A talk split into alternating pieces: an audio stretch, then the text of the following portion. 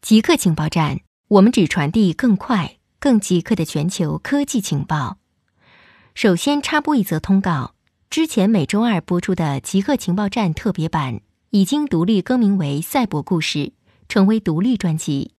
大家可以在科技行者找到新专辑，请大家关注收听。档案学者发现陨石致命的已知最早证据，人类遭陨石撞击致死的传说。可上溯到圣经时代，但真正有记录还是最近几十年的事情。现在，土耳其研究人员在《流星与行星科学》期刊上发表研究，报告了已知最早的陨石致命证据。一八八八年八月，一颗陨石撞击位于现在伊拉克境内的一个山顶，造成一人死亡，一人瘫痪。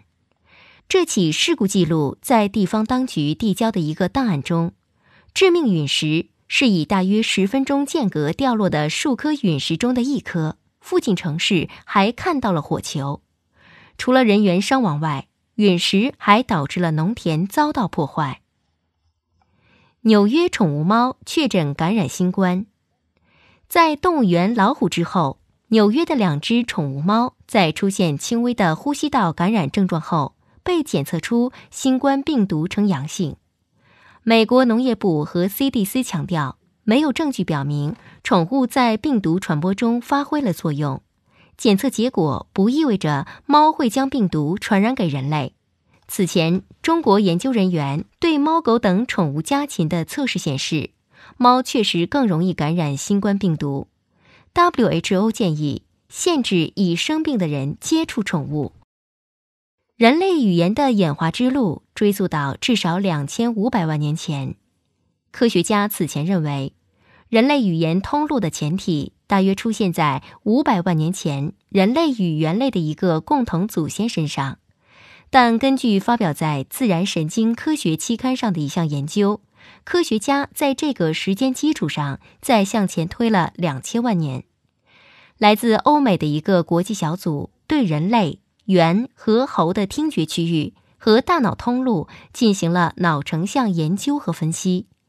虽然语言为人类所独有，但研究人员在非人类灵长类动物的听觉系统中发现了相似的语言通路。人类与其他灵长类动物语言通路的一个关键差异是，人类大脑左侧的通路更强大，而右侧则参与到了非听觉部分的活动。